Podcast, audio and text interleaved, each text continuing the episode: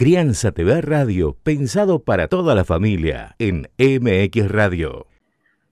Hola, hola, ¿cómo están esos oyentes y aquellos que nos miran también a través de Crianza TV Radio, aquí en la MX Radio, donde estamos felices con Moni, ya tenemos ahí esperando para que entren a conversar con nosotros dos personas que representan dos fechas muy importantes, ¿no, Moni?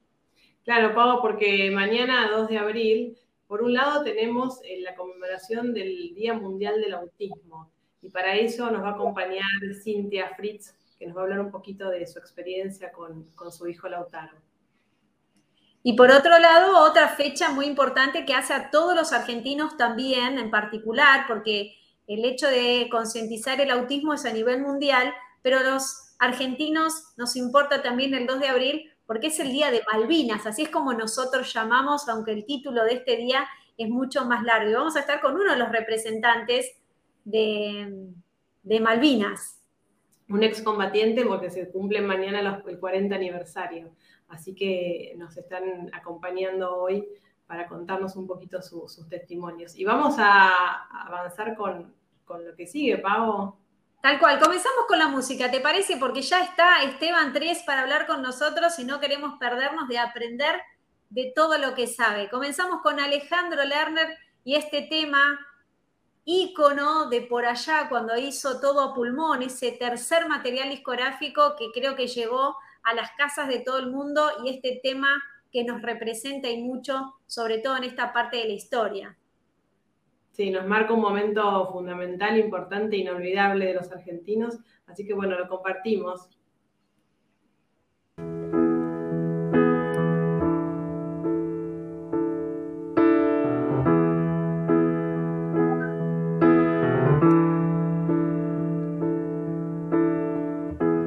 Madre, me voy a la isla No sé contra quién pelear. Tal vez lucho me resista. O tal vez me muera acá. Creo que hace mucho frío en la ciudad. Hay más miedos como el mío por acá. ¿Qué haré con el uniforme? Cuando empiecen a pelear con el casco y con las botas siquiera sé marchar. Creo que hace mucho frío por acá. Hay más miedos como el mío en la ciudad. Y así pasaba La Isla de la Memoria, de Alejandro Lerner. Crianza TV Radio, donde todos los temas tienen su lugar.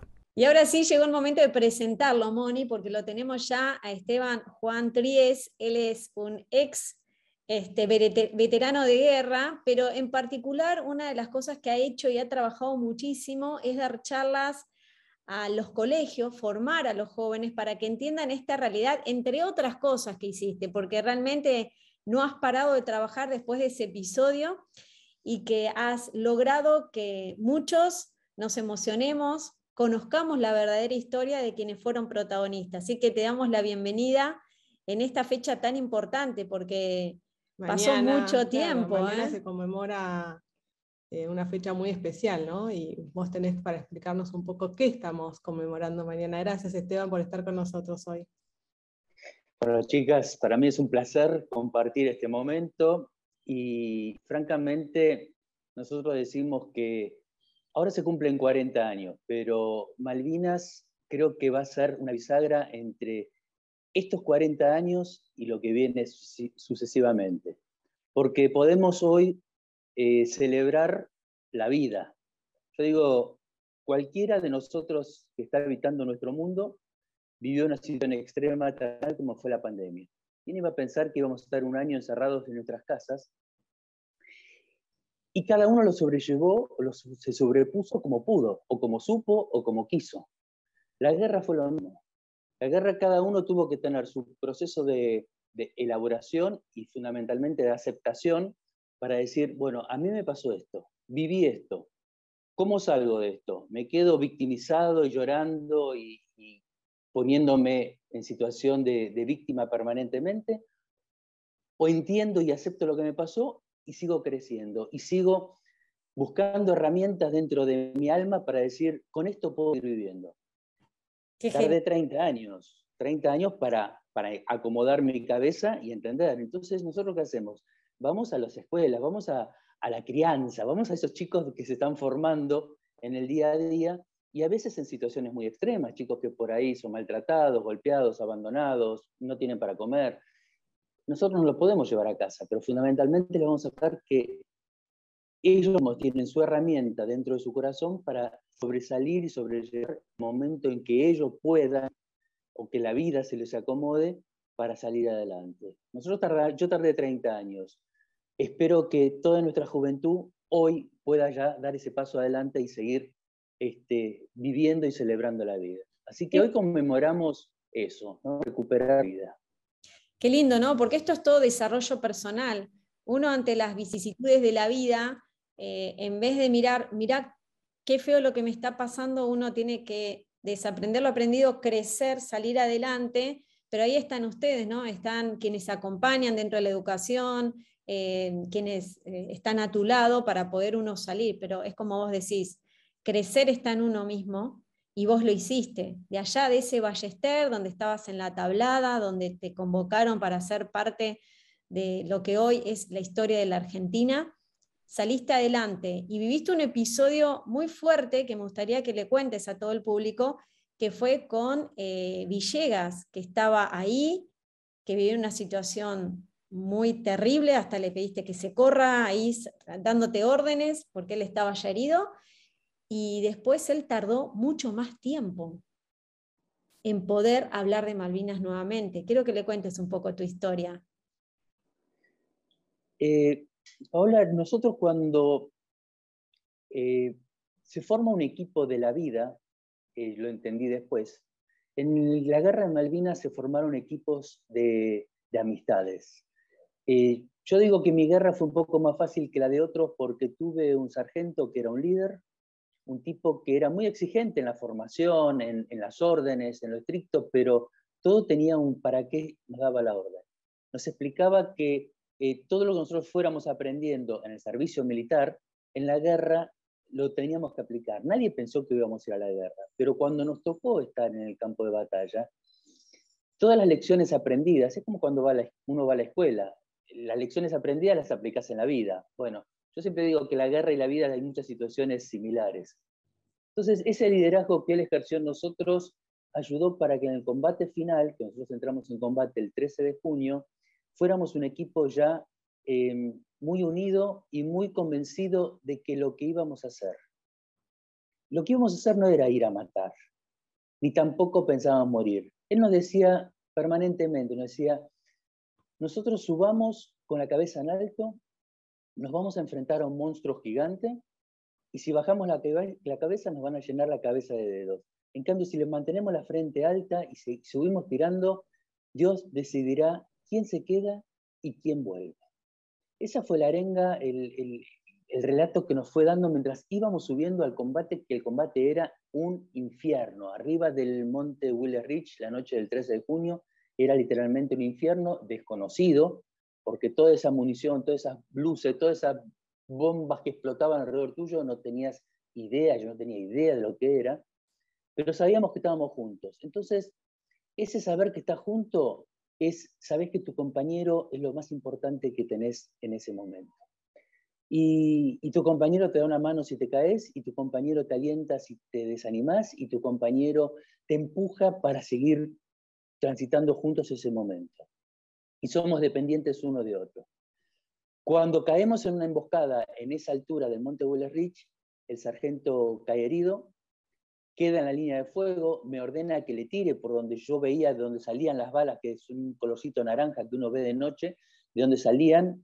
Los ingleses no estaban a más de 30, 40 metros alrededor nuestro, mm. y, y, no le puedo tirar, porque le digo, gente, usted está en el medio, me dice, tírele igual que yo estoy acabado. Le digo, mi sargento, si usted no se corre, no le tiro.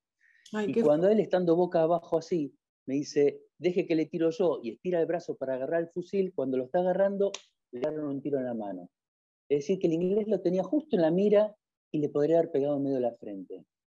El sargento en ese momento se da vuelta, se da cuenta que su combate había terminado, y le grito, le digo, mi sargento lo vamos a buscar. Dice, quédense ahí, esperen órdenes que nos tienen rodeados. Y cuando levanto la cabeza, había miles y miles de pelotitas de fósforo prendidas a fuego, estaban cayendo arriba nuestro, y nos estamos quemando vivos. Y al lado mío estaba el soldado José Luis Cerezuela. Lupín Cerezuela tuvo un mes de instrucción. Fue a la guerra con 18 años y un mes de, haber aprendido a ser soldado. Y se la recontrabancó. Estuvo al pie del cañón en todo momento. Y le digo, Lupín, vamos a buscar a Villas. Enseguida me dice, sí, Trías, vamos. Cuando estamos por salir con el fusil, le digo, el fusil acá. Me dice, Trías, nos van a hacer bolsa. Le digo, el fusil acá. Apoyamos el fusil, levantamos las manos Caminamos 7, 8, 10 pasos, lo agarramos al sargento, lo arrastramos hasta abajo de la piedra, le salía sangre a borbotones, no teníamos curita, no teníamos gasa, no teníamos agua. Me dice, Tries, contale a mi mamá, a mis hermanas, a mi mujer, como vos veas que yo me quedé en campo de batalla. Que un tiro, que una bomba, que una bengala, que un francotirador, como veas que van a sufrir menos. Y a mi hija Silvana, Silvanita era su hijita de tres años y el sueño de él siempre nos decía, yo quiero llegar al continente y arrodillarme y abrazar a Silvanita y llenarla de besos. Y, y cuando veía que ese sueño no lo iba a poder cumplir, se puso a llorar, rezó un Padre Nuestro, lo completo. Me dice, trío, yo no me pongo ni en héroe ni en estúpido. Esto es una bolsa de fuego que tengo arriba de la panza, no aguanto más de dolor, estamos a 8 kilómetros local, pegame un tiro y hacete cargo del grupo. Y mi sargento, tenemos que comer más. ¿De qué asado me habla? Le digo, me hago cargo del grupo. Lo agarro el soldado Cerezuela y le digo, cada uno de los 10 soldados que están arramados en el campo de batalla, uno por uno buscalos y hacelo bajar. Ya está, perdimos la altura, perdimos eh, la posibilidad de seguir combatiendo.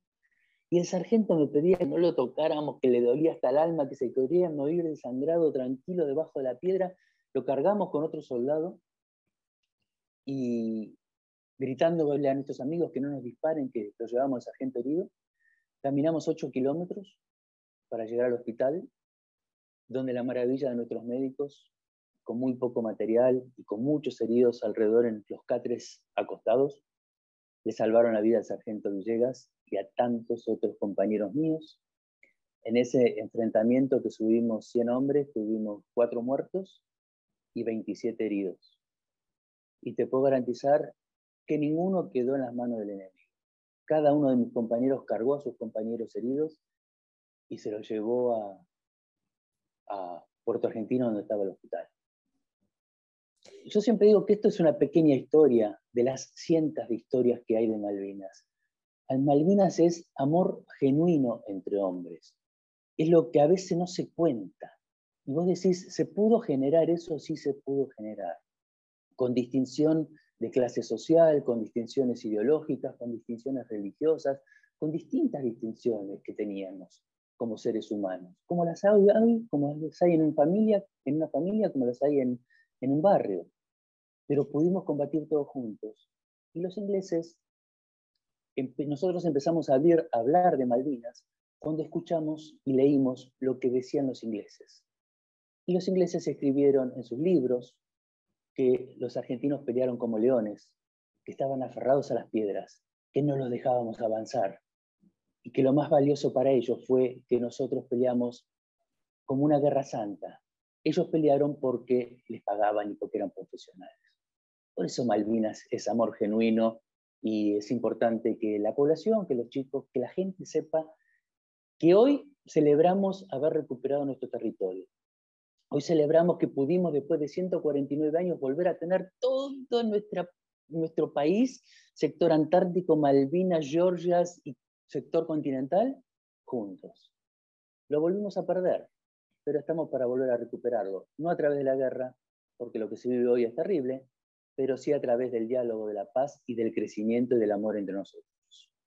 Esteban, ahora entiendo, perdón Moni, la emoción de mi hijo, nosotros acá se nos caen las lágrimas, eh, de, lo que cautivás ¿no? en estos encuentros que hacen en los colegios, junto con Villegas ahora, porque esta historia que vos contás, Villegas estuvo casi 20 años sin poder hablar del tema Malvinas hasta que te escuchó y te acompaña hoy en estos encuentros.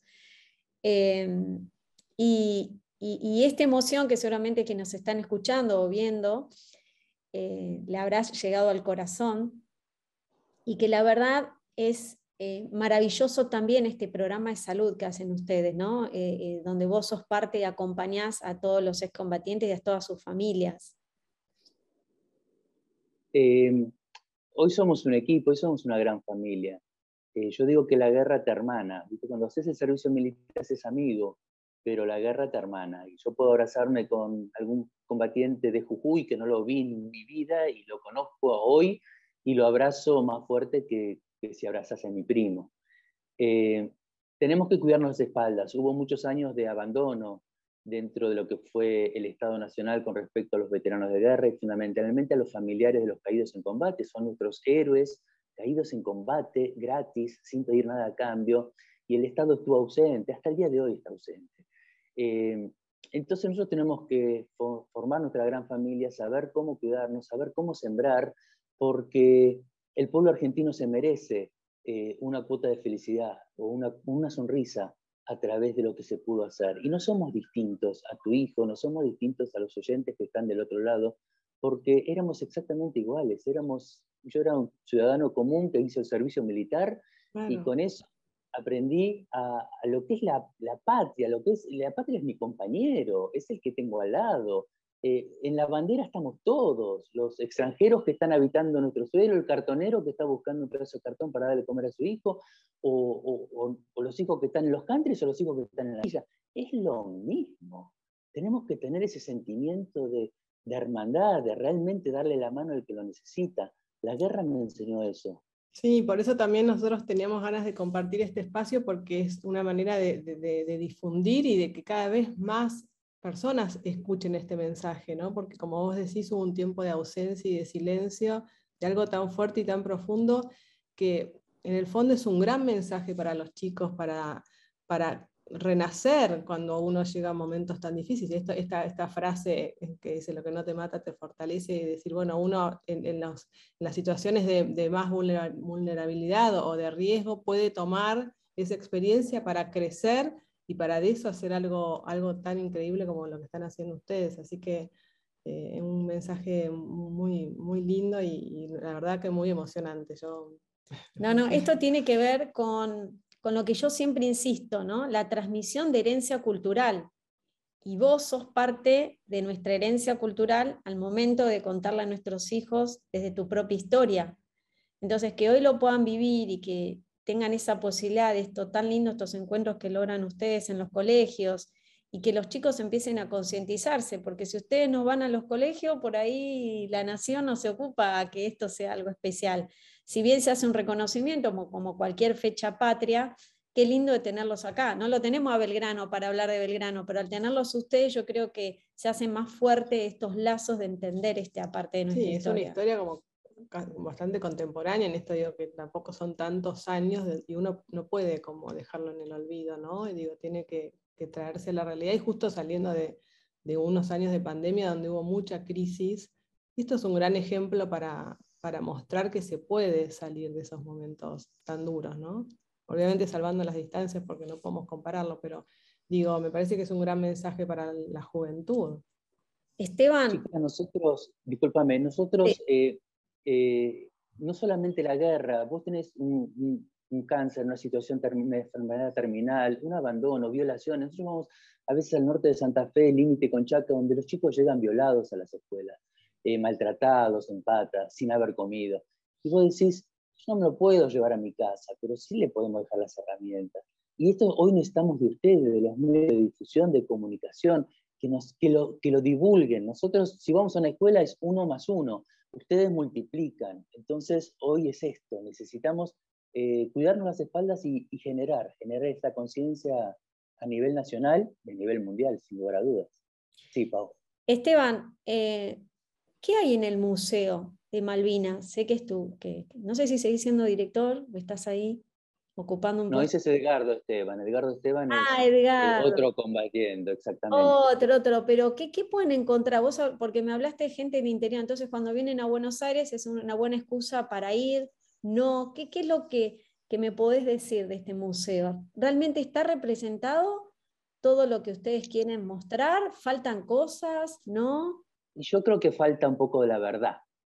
O sea, está mucho, está bien representada la parte geopolítica, la parte este, de zoología, la parte eh, de la historia, de la Antártida, pero de la guerra de Malvinas todavía se está hablando de las víctimas, todavía se está hablando de los pobres chicos, todavía se está hablando eh, del maltrato, de la dictadura, y yo digo, pero ¿por qué no podemos hacer un cambio y hablar de valores? ¿Por qué no podemos hacer un giro y decir, vamos a, representar dentro del Museo Nacional este, los valores en el campo de batalla? ¿Cómo murió el soldado eh, Julio Rubén Cao, que era un maestro, murió al lado mío? Y nadie habla de eso, nadie cuenta la carta que él le escribió a sus alumnos desde guerra diciéndole que él fue voluntario porque estaba casado y su mujer embarazada y le escribió a sus alumnos que él cuando regresara como vuelo de cóndor les iba a contar lo hermoso que son nuestras Islas Malvinas y que los amaba y no pudo volver. Y eso no se puede escribir como una carta heroica o la del carta del soldado del teniente Esteves que le dice que si le reciben esa carta a su padre, que ya le está rindiendo honores a Dios y le dice gracias por haberlo de tal manera, gracias por haberlo hecho católico, gracias por haberle eh, cobijado en su, net, en, su, en su vida. Eso no se escribe, eso no debe mostrar, no se debe hablar de Malvinas como honor, valores, orgullo, patria, amor. Entonces eso falta en el museo. El museo es parte de un sistema que vino desde la desmalvinización y donde nos tiraron dentro de un saco de excrementos debajo de la tierra. Entonces, digo, falta, falta. No solo contar lo malo. ¿no? Está ausente. No, ¿eh? solo, no solo contar lo malo, es lo que vos decís, la otra cara. Porque no todo fue. Lo malo te vas triste. Si vos vas a, la, a, una escuela, le decís, no, a mí el sargento me pegaba y tuve hambre y tuve frío y tuve miedo y se van a llorar y dicen, mamá, no quiero nunca más. En cambio, si vos le decís, mira, podemos juntos, yo estoy de pie y vos también, podemos juntos, dame la mano, dale, levántate y andás por tus sueños, andá a pelear por tus sueños. No importa que no tengas plata para la facultad, no importa que no tengas posibilidades de comer hoy, pero vas a comer mañana, vas a generar una familia. Ese chico va a levantar, vamos, vamos. Nosotros vamos a Villa, donde, Fuerte Apache, donde los chicos van con las drogas en el bolsillo o con el arma en la cintura y decimos, flaco, esto es así, a ver si me entendés. La vida no pasa por tener, por falopearte o por ser, tener más que otro. La vida pasa por cómo puedo ayudar a otro. Y si eso lo entendemos a los 60 años, ¿cómo se lo vamos a poder contar a los chicos de 20, de 18, que están por crecer en su vida? Y ahí es donde necesitamos el trabajo como acomunado pero a veces el Estado le conviene gente ignorante. Bueno, pero no importa. Bueno, vamos a seguir creciendo. Tenemos igual. Sí, es, como trabajar en transformar el mensaje y que uno de eso aprenda y justamente saque lo positivo y la enseñanza, ¿no? Que es esto lo que nos querés traer hoy. Me parece que, estaría buenísimo que, es que se haga, ¿no? Me hiciste acordar, eh, el otro día leí una frase y cuando uno está en un proyecto o quiere salir adelante, el tema es que no está en uno, sino que están todos, porque todos vinimos a esta vida a cumplir una misión, nuestro propio propósito. El tuyo habrá sido ir a la guerra, de estar tranquilo en Ballester, a tener que ir a la guerra, tener esta experiencia. Para hoy fuiste el elegido contar esta parte de la historia. la otra parte que a lo mejor se cuenta en el museo o de la que tanto se habla, porque también me parece que los medios de difusión, cuanto más masoquistas son, es como que más atraen a la gente, pero también atraen a los ignorantes. Entonces, esta parte, esta, esto que vos experimentás y transmitís, esta salida adelante, porque lo tuyo no fue un cáncer, pero seguramente cuando vos me relatabas, habrás tenido ganas de llorar, te habrás sentido muerto en ese momento. Yo estoy muerto acá, ¿dónde salgo? ¿Cuándo vuelvo? Es decir, te habrán pasado muchas cosas en esa cabeza. Y, seguramente te habrán quedado traumas. Y como ha pasado muchos excombatientes, es levantarse de la cama y sentir los bombazos al día de hoy. Es decir, también hay un trabajo interno de ustedes que ha sido muy fuerte en estos 40 años para salir adelante. Y hoy, encima, me estás hablando bien, no enojándote con el gobierno, porque todo el mundo o, lo que yo fui aprendiendo y escuchando en los medios hasta ahora, eh, pobres soldados, no estaban preparados, un desastre, todo era malo lo de ustedes. Y, gracias a eso ustedes han aprendido. Dijiste que al lado tuyo había un joven de 18 años y, peleó y tuvo las mismas agallas y trabajó aunque tenía tan poca, tan poca preparación. Entonces me encanta que hagan este camino. Sí, creo que eso le pasó a la mayoría también, ¿no? Como vos decís, esta es una historia de miles.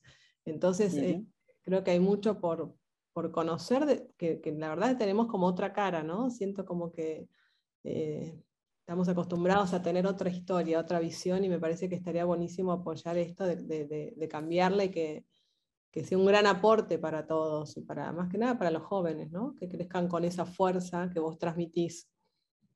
Yo creo que, que estamos en el camino correcto. Pasaron 40 años, ya el duelo se elaboró, este, hemos vivido situaciones extremas en el regreso, muy difíciles, muchos.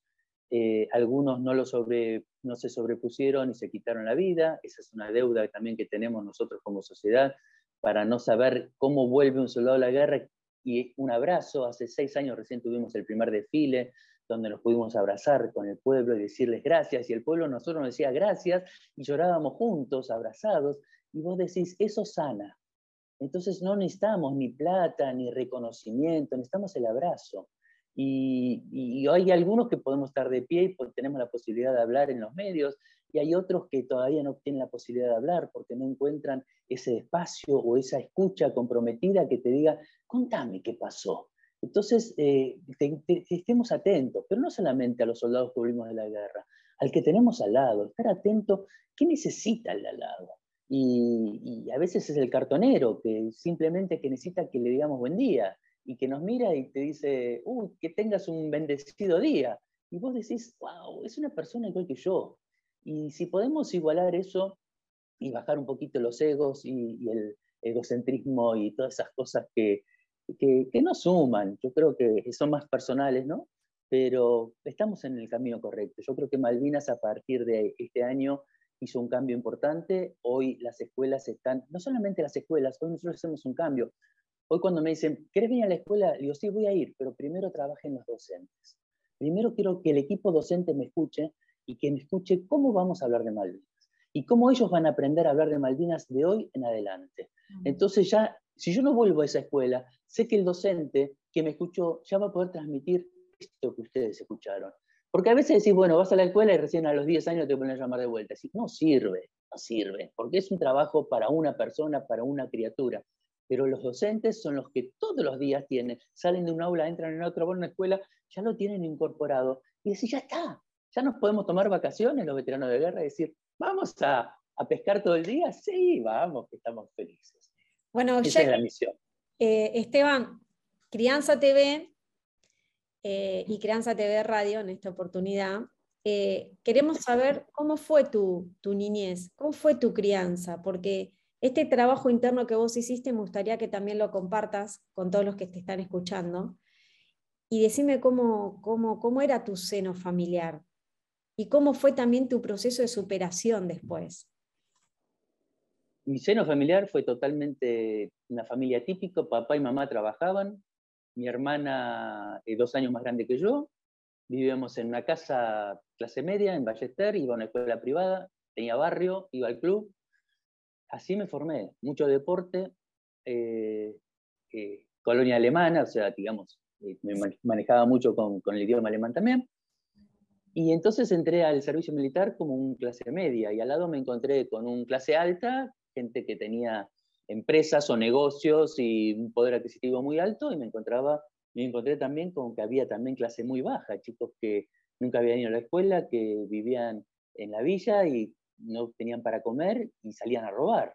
Entonces, esa gran asimetría social me fue formando y entendiendo lo que hay para allá y lo que hay para acá, y que todos nos nivelamos.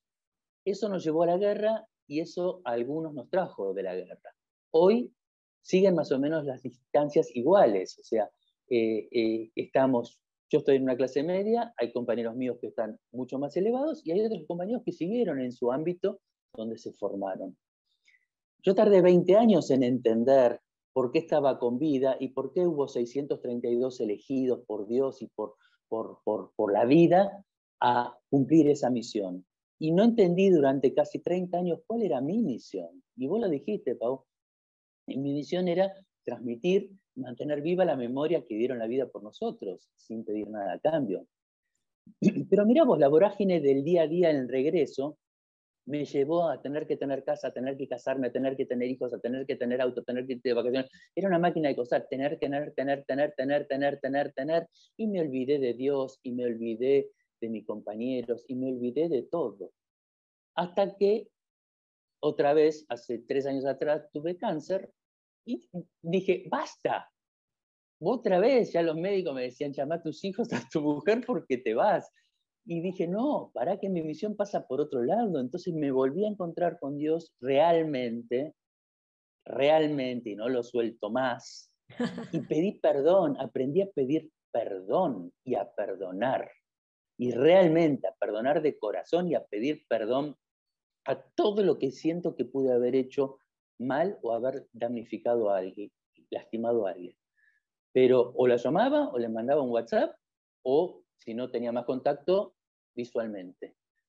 Y, esa es hoy mi sanación definitiva. Mm. Hoy te puedo decir que hoy vivo en paz, hoy vivo en una felicidad plena, hoy tengo proyectos de vida para allá, para allá. Hoy tengo, hace tres meses fui abuelo, tengo una nieta divina, este, dos hijos maravillosos que, ya son profesionales y viven con sus parejas. Y, y vos decís, ¿qué más le puedo pedir a la vida? Esto, el abrazo de ustedes, el abrazo de tus oyentes y y seguir caminando y celebrando. Celebro cada instante. Celebro estar ahora con ustedes acá, celebro que en un ratito me encuentro con el sargento Villegas, celebro este, que seguimos celebrando. Honrando la vida, ¿no? Qué bueno, qué lindo. Honrando la vida, totalmente.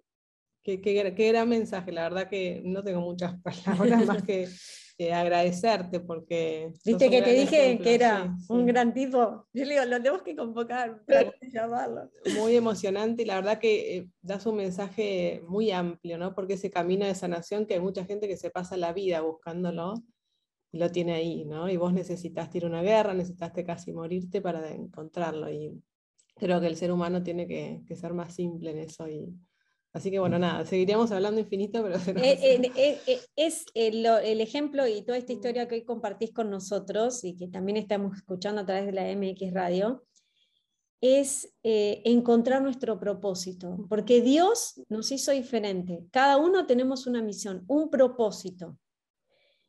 Y, y si estamos en nuestro propósito, estamos en abundancia. Y vos lo demostraste, hoy estás en abundancia de amor, que es la única que vale. Lo material va y viene.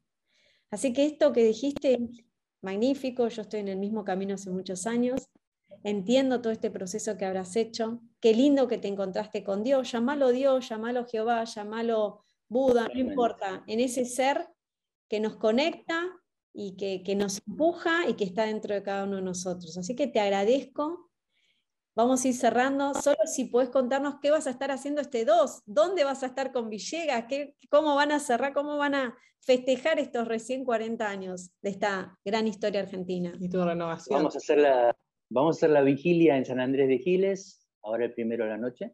Este, y el 2, eh, no lo sé, no lo sé. Sé que los medios seguramente van a estar un poco atentos y hay que aprovechar ese día para difundir este mensaje, porque es el día que nos abren las puertas. este, y después creo que con la gente del Partido San Martín haremos alguna reunión, algo por el estilo, pero estar tranquilo, estar conmigo y, entrarnos nuevamente y, y abrazarnos. Y el 2, el 3, el 4, el 6, todos los días es, esto, ¿no? Es un poquito más. Nosotros tenemos un canal de YouTube que se llama Malvinas, Educación y Valores. Y ahí van a encontrar cómo, cuántos, somos 10 veteranos de guerra que hablamos de esta manera.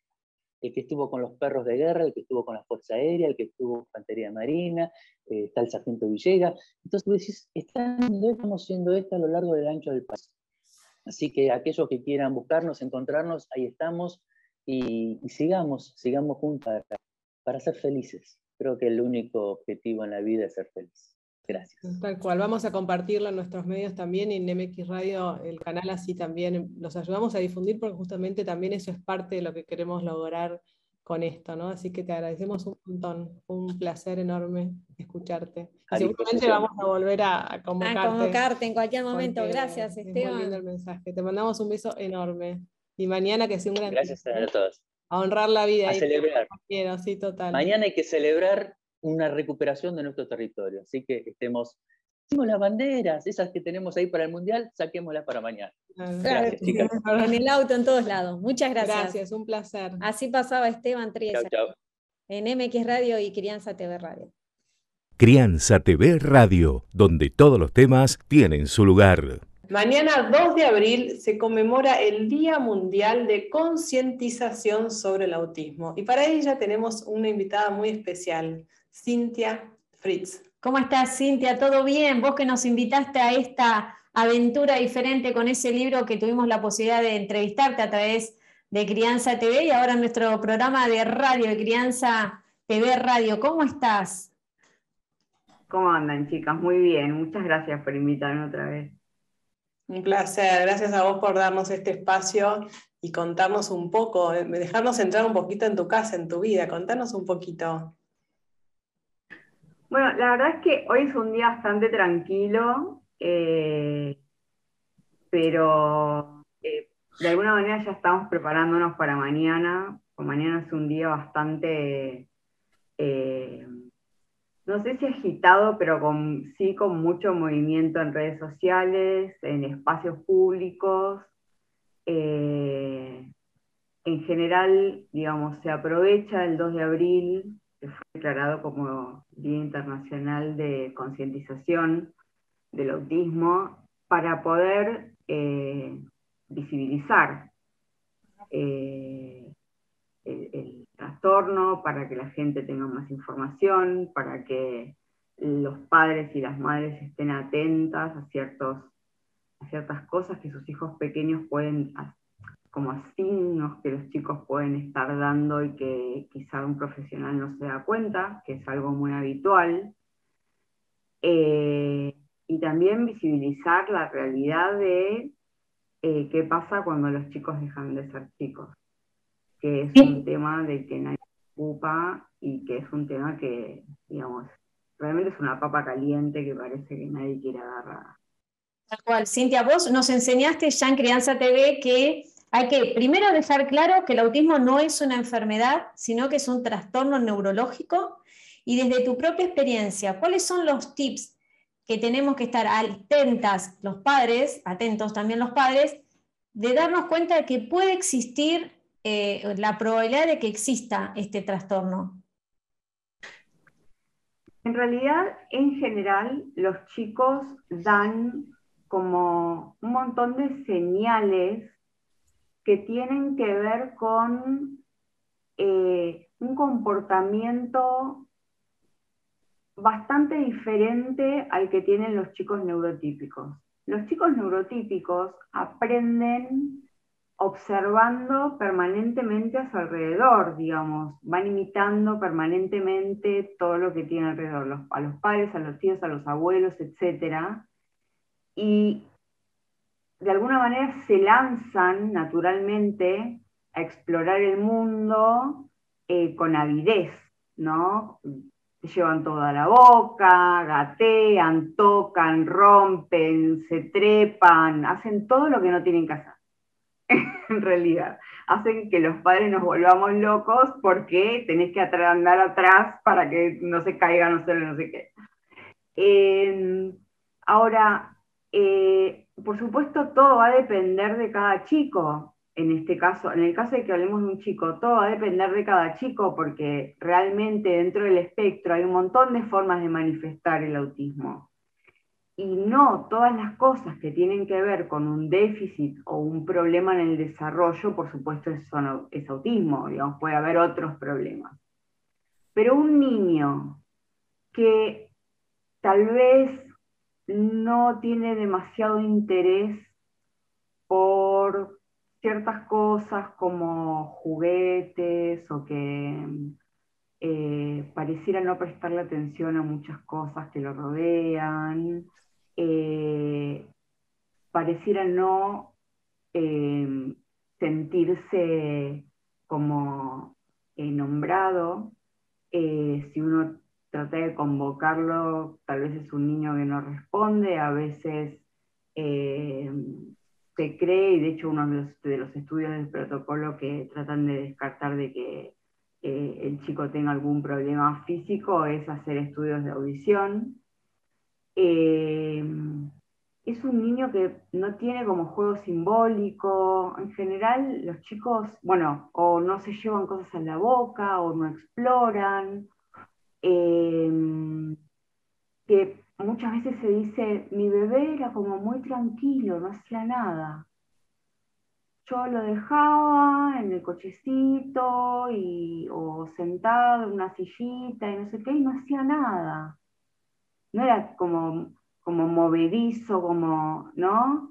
Este, y esto es como, hay un montón de cosas que los padres que tenemos chicos con autismo nos damos más cuenta que es como poca intención de relacionarse con el otro o ninguna, eh, y también poca o ninguna intención comunicativa.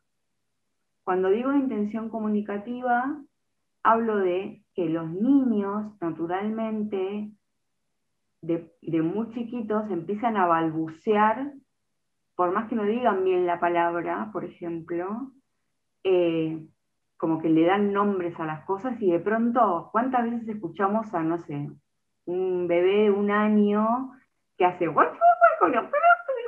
y está re charlando? O sea, si vos le contestaste, sigue hablando porque está teniendo una charla tremenda, ¿no es cierto?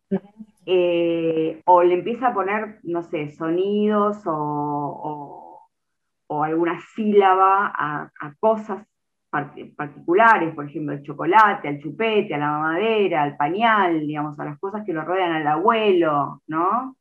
Eh, los hermanos, que de ahí salen todos los sobrenombres después. Por eso eh, hay algún hermano que queda con el, se llama Felipe y lo conocemos como Pipe, porque en realidad su hermanito menor siempre le decía Pipe, no Felipe, porque no le salía.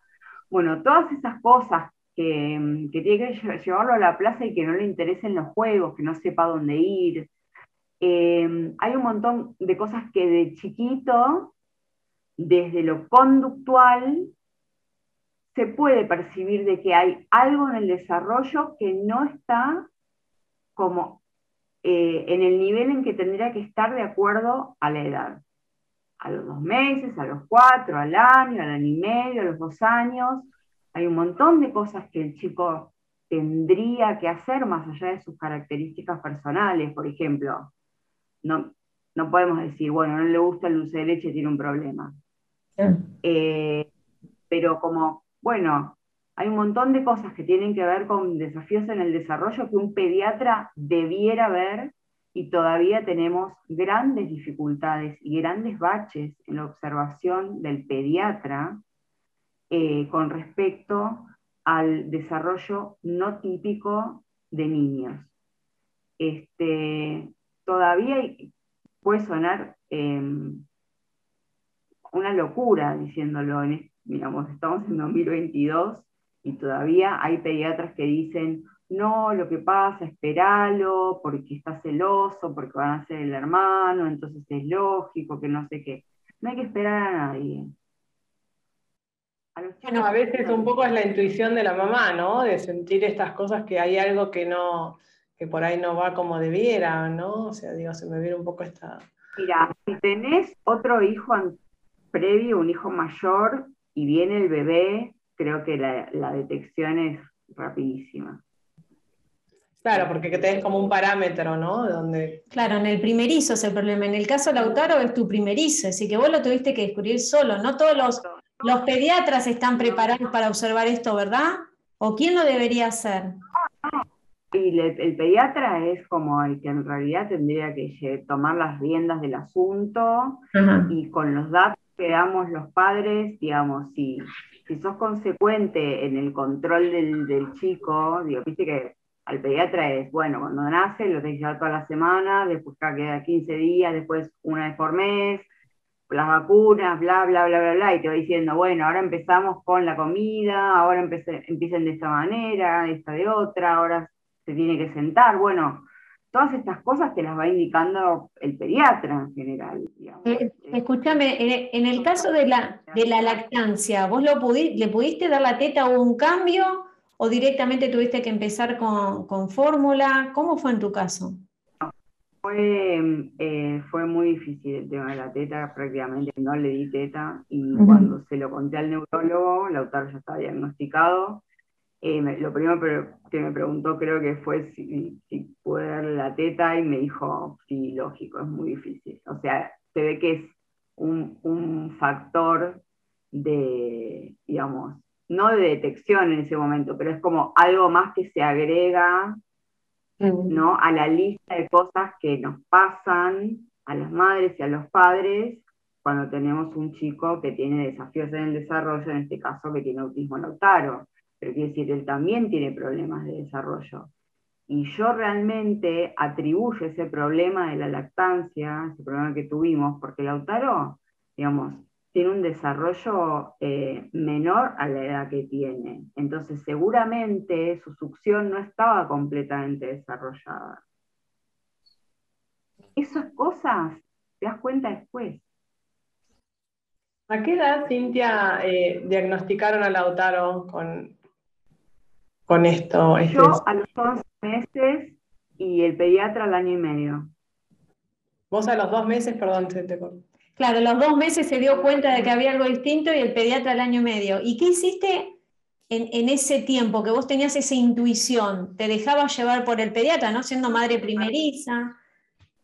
Sí, en realidad fue a los 11 meses, porque justamente ah, yo estaba escuchando la radio y era 2 de abril, el día de concientización del autismo, y estaba haciendo una entrevista a un neurólogo infantil que estaba dando cuáles eran las 10 señales de alarma eh, para detectar si su hijo, su bebé, tenía algún tipo de problema en el desarrollo, que, bueno, podía dar pistas de que tal vez fuese autismo. Y recuerdo que me quedé escuchando la nota y lo claro eran las 10 cosas. Entonces eh, la llamé a la que era la pediatra de ese momento, le conté lo que había pasado, o sea, le conté si acabo de escuchar esto y ahora me doy cuenta por qué Lautaro así, así, así, así, así, Lautaro tiene autismo. Y la verdad es que me, me, desestimó por completo. Eh, me dijo que yo estaba equivocada, me dijo cosas que es olvidables realmente. Eh, y la verdad es que como las madres somos bastante culposas, le creí. Porque ella me dijo que yo era una madre poco eficaz.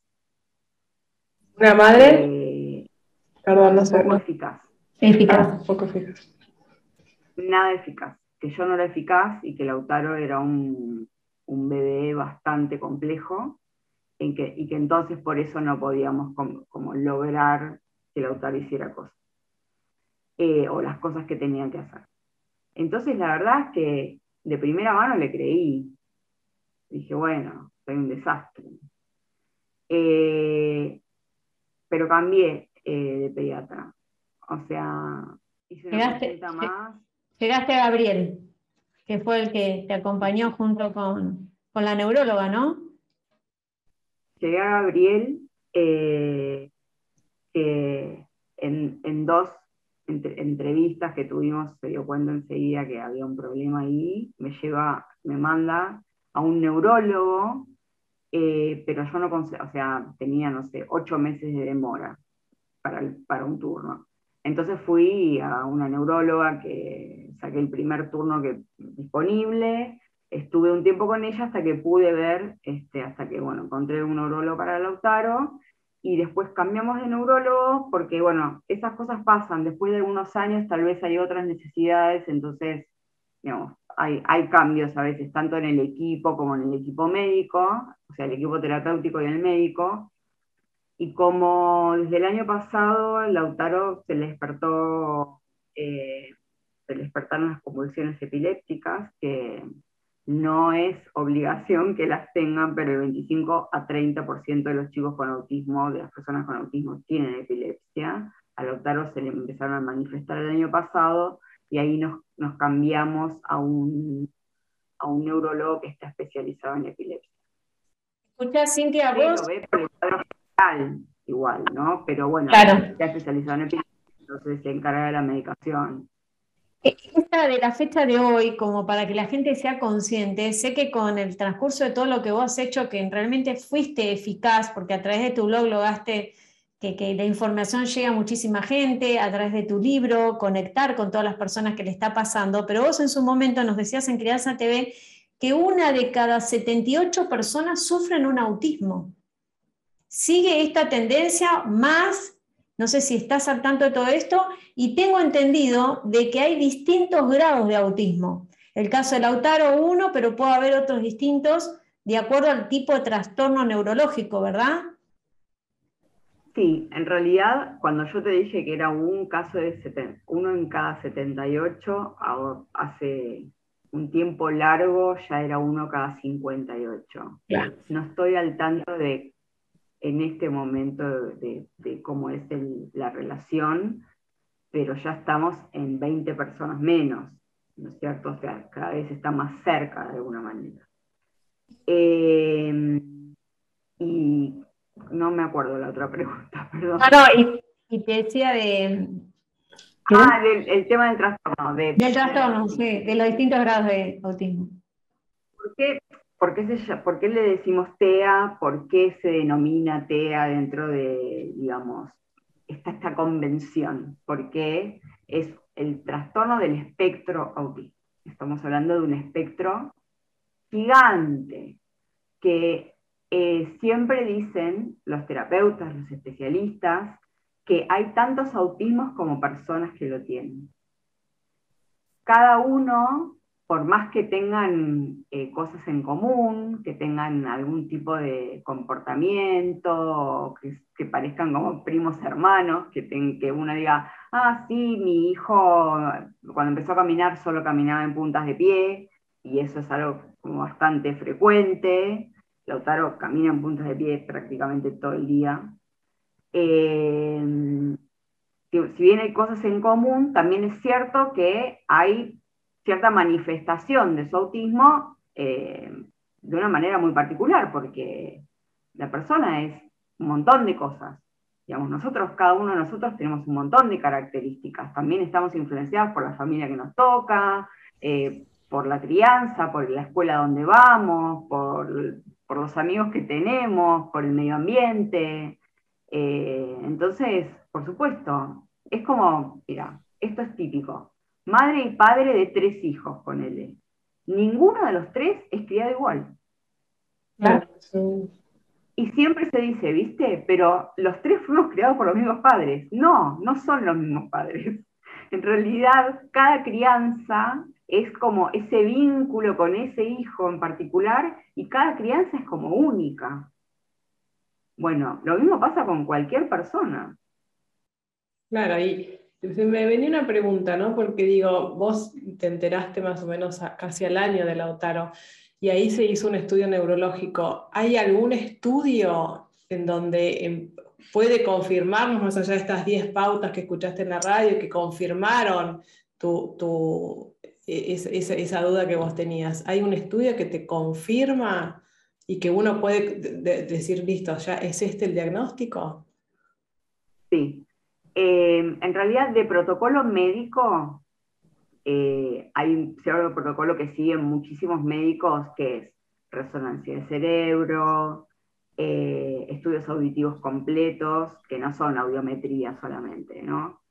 Quizá alguna evaluación con terapista ocupacional, evaluación con psicólogo, etcétera, etcétera, pero hay un test que se llama ADOS, A-D-O-S, barra ADIR, A-D-I-R, que esto no es para que lo googleen y lo hagan, porque esto no se puede, no funciona de esta manera. Eh, esto lo tiene que hacer un profesional que esté capacitado en hacer este test. Digamos, es un test en donde de alguna manera es lo más cercano a probar realmente que la persona está dentro del espectro. Y lo tiene que hacer un profesional, un psicólogo eh, que esté especializado. Entonces, ¿por qué, ¿por qué tiene dos siglas? Porque se divide en dos. El A2 se le hace al chico, es una observación que le hacen al chico, no importa si el chico no habla, no señala, eso no importa.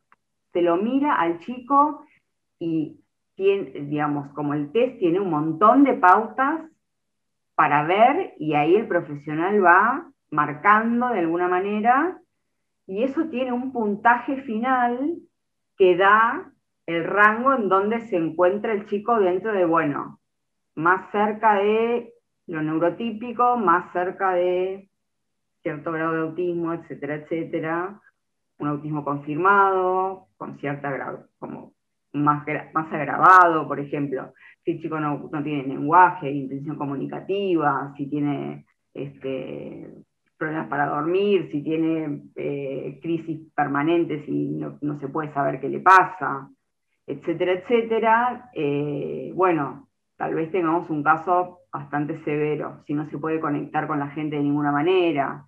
Y después el ADIR, que es la otra parte, es un cuestionario para los padres o para el cuidador primario, que es quien más lo conoce. Entonces, ¿el niño hace tal cosa? Sí, no, sí, no. Ese resultado, con ese resultado vas al neurólogo y ahí viene la confirmación. Genial. Bueno, Cintia, tenemos que despedirte y me gustaría desde tu propia experiencia, ¿qué mensaje le querés dejar a los padres para que no pasen por tu, por tu experiencia de haber tardado tanto de poder tener el diagnóstico exacto para tu hijo? Em, en realidad, en principio, lo que les diría eh, es que uno tiene la intuición de que algo no está bien y hay que seguir esa intuición. Por más que seamos madres eh, hipocondríacas, alarmistas, que, ay Dios mío, que tiene mi porque no hace lo mismo que el hijo de mi amiga, no importa. Hay algo dentro nuestro que te da alguna señal o lees algo que no te parece, que no te cierra, pregunta al pediatra. Si el pediatra te dice, hay que esperar, no sé qué, no sé cuánto, lo que pasa que el hermanito, bla, bla, bla, yo diría que hagas una interconsulta. Sí, no quedarse ¿no? con esa primera eh, primer versión y sino seguir buscando. Y bueno, para eso las mamás somos especialistas, ¿no? En, en, seguir qué es lo que te pasó a vos, que por suerte pudiste abrir juego. No hay que esperar, en realidad, no hay que esperar hay que hacer otra consulta, uno puede tranquilamente ir a otro pediatra y, decirle tengo este miedo, me parece esto, yo creo que el nene, no sé qué, no sé qué, y de última se verá. Este, pero bueno, sí, yo creo que la intuición y el y tratar de que el, de, que el profesional que está de alguna manera a cargo del el chequeo de la salud de nuestros hijos nos dé, nos dé bola y, no nos desestime y presta atención a lo que estamos diciendo es como fundamental. Y no me quiero despedir sin contarles que tenemos nuevo libro. En la ah, no nos dijiste nada. Bueno, eso va a ser para poder hacerlo dentro de Crianza TV porque ya tenemos que cerrar nuestro programa de radio. Solamente decime el título y ya te convoco para que estés en, en nuestro canal. Se llama Autismos de Madres Terapeutas y Desafíos Compartidos y lo escribí con Daniel Valdés para que tengamos los dos la mirada de la madre y el terapeuta. Excelente.